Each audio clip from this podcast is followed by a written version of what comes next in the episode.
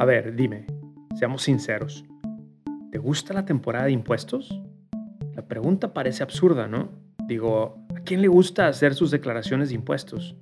Solo se trata de pagar al gobierno por lo que ganamos con nuestro esfuerzo diario en nuestro trabajo.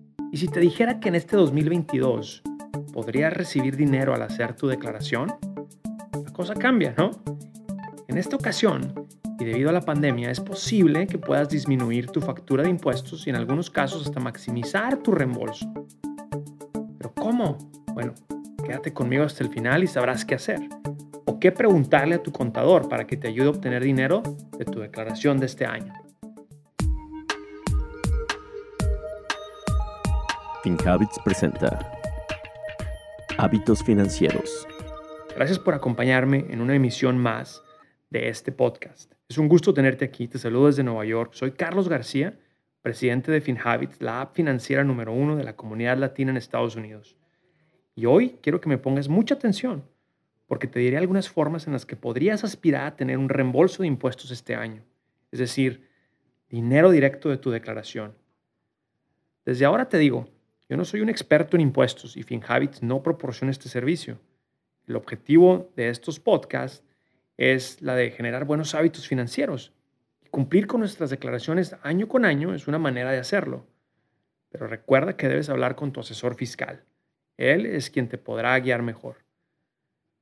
Este 24 de enero comenzó la temporada de impuestos del 2022 en Estados Unidos. Es decir, llevamos poquitos, algunos días ya en los que ya podemos realizar nuestras declaraciones. Y por el momento tenemos hasta el 18 de abril para hacerlo. Apunta esta fecha. El 18 de abril es el último día para hacer tu declaración. Al menos que el gobierno extienda la fecha límite tal como lo ha hecho en los últimos dos años por la pandemia.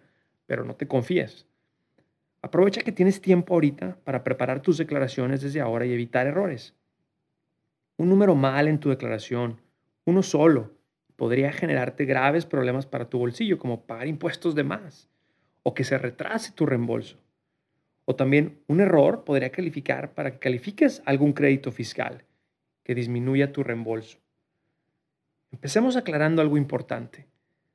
¿Sabes qué son los créditos fiscales? Ojo, no los confundas con las deducciones. Un crédito fiscal sirve como una forma de compensar lo que debes de impuestos y reduce directamente lo que vas a pagar. Por ejemplo, si al preparar tu declaración sale que debes mil dólares y calificas para un crédito de mil dólares, eso quiere decir que no vas a tener que pagar impuestos este año. Mientras que una deducción solo reduce la cantidad de ingresos que están sujetos a impuestos, es decir, son tus ingresos imponibles menos tus gastos aprobados para reducir tus impuestos. Por ejemplo, si tú estás en un tax bracket del 25%, una deducción de mil dólares solo reducirán 250 dólares de tus impuestos. Esto quiere decir que si al final debes mil dólares menos los 250 de tu deducción, aún tendrías que pagar 750 dólares en impuestos. ¿Y qué es mejor? ¿Una deducción o un crédito fiscal?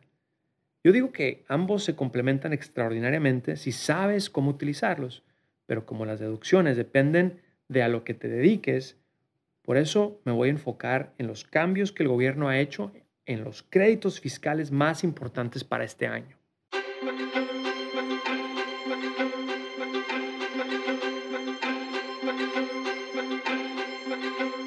Hoy quiero invitarte a que explores en nuestra app de FinHabits un curso que hemos diseñado para personas emprendedoras que tienen un negocio en Estados Unidos y buscan crecer sus ventas anuales. Si te preguntas si necesitas haber estudiado negocios para tomar este curso, la respuesta es no. Lo que sí necesitas es ambición de crecer tu empresa. Entra en nuestra app de FinHabits y suscríbete ya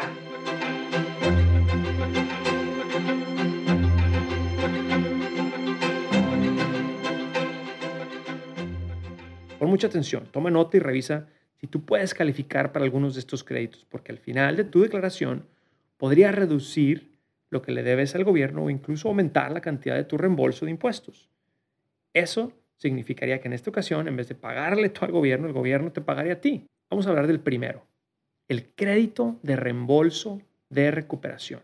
Este crédito a grandes rasgos es conocido como el tercer cheque de estímulo que se entregó en el 2021 Hay personas que no lo recibieron durante ese año, por lo que si tú eres una de ellas, tú puedes reclamar hasta 1.400 dólares en tu declaración de impuestos este año. Para calificar este crédito necesitas haber ganado menos de 75 mil dólares durante el 2021 y si eres padre o madre soltera debiste haber ganado menos de 112 mil dólares y si eres una pareja casada que declara en conjunto, tienes que haber ganado menos de 150 mil dólares. De hecho, cada uno de los cónyuges cobrarán sus 1.400 dólares. Y si tienen hijos o adultos mayores dependientes y que estén en su declaración de este año, cada uno de ellos también recibirá 1.400 dólares. Por ejemplo, una familia de cuatro personas podría recibir hasta 5.600 dólares en crédito de reembolso de recuperación. Y otra cosa para entender aquí, es importante, es que a diferencia de los estímulos anteriores en donde las familias con algún miembro con ITIN no calificaban, en este sí califican. Es decir, si el papá tiene ITIN, la mamá y el hijo tienen seguro social, los dos miembros con seguro social califican para este crédito. Ahora vamos a hablar del segundo, es el crédito tributario por hijos. Si tienes hijos menores de 17 años, es posible que califiques para este crédito tributario por hijos. Uno de los cambios que hizo el gobierno durante el 2021 y solo para este año es que puedes recibir diferentes cantidades dependiendo de la edad de tu hijo. Si tu hijo o niña tiene menos de 6 años cumplidos antes del 31 de diciembre del 2021, califica para un crédito de 3.600 dólares. Si tu hijo está entre los 6 y 17 años, entonces la cantidad que podría recibir es de 3.000 dólares. Este fue uno de los créditos que más cambios tuvo en el 2021. De hecho, hubo familias que pudieron cobrar la mitad de este dinero en el último semestre del 2021 y la otra mitad la podrán obtener en su declaración. Es decir, pueden recibir 1.500 dólares por niños entre 6 y 17 años y 1.800 dólares por niños menores de 6 años. Tal como el cheque de estímulo, los padres o madres solteros debieron ganar menos de 112 mil dólares y los matrimonios que declaran en conjunto menos de 150 mil dólares en el 2021. Y tiene el mismo criterio del ITIN que acabamos de discutir en el primer crédito. Ahora hablemos del tercer crédito, el crédito tributario por ingreso del trabajo. Este crédito también tuvo cambios importantes en el 2021 y que podrían beneficiarte para tu próxima declaración de impuestos. Si te quedaste sin trabajo o redujiste tu salario, tú podrías calificar.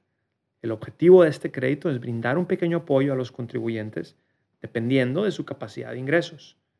Las cantidades que puedes recibir de este crédito pueden ir desde los 1.500 hasta los 6.700 dólares, dependiendo de tus ingresos anuales, seas contribuyente, soltero, matrimonio y si tienes hijos.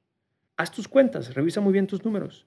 Y si calificas para algunos de estos tres créditos más importantes para esta declaración de impuestos, pues ponte las pilas y pídele a tu asesor fiscal que te ayude.